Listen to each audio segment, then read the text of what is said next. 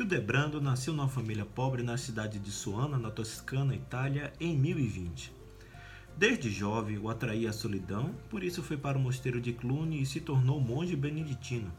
Depois estudou em Laterano, onde se destacou pela inteligência e a firmeza na fé. Galgou a hierarquia eclesiástica e foi consagrado cardeal. Hoje é segunda-feira, 25 de maio, dia de falar um pouco sobre a vida do Papa São Gregório VII.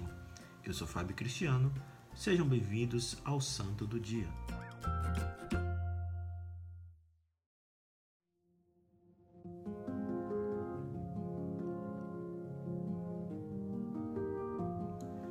Hildebrando tornou-se o auxiliar direto dos papas Leão IX e Alexandre II, alcançando respeito e enorme prestígio no colégio cardinalício. Assim, quando faleceu o Papa Alexandre II em 1073, foi aclamado pelo povo e pelo clero.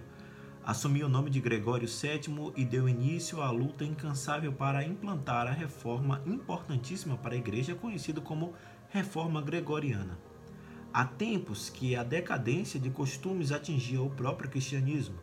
A mistura de poder terreno com os cargos eclesiásticos fazia enorme estrago no clero. Príncipes e reis, movidos por interesses políticos, nomeavam bispos, vigários e abades de forma arbitrária. Desse modo, acabavam designando pessoas despreparadas e muitas vezes indignas de ocupar tais cargos reinavam as incompetências, os escândalos morais e o esbanjamento dos bens da igreja.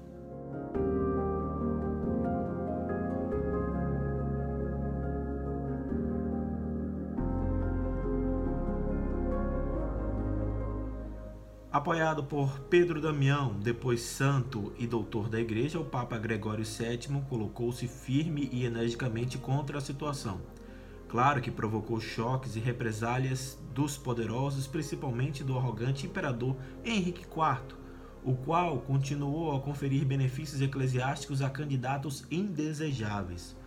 O Papa não teve dúvidas, excomungou o imperador.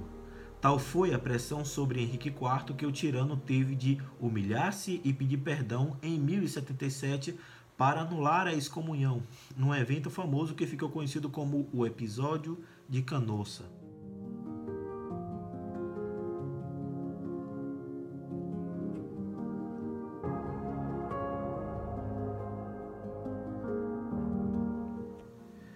Mas o pedido de clemência era uma bem elaborada jogada política.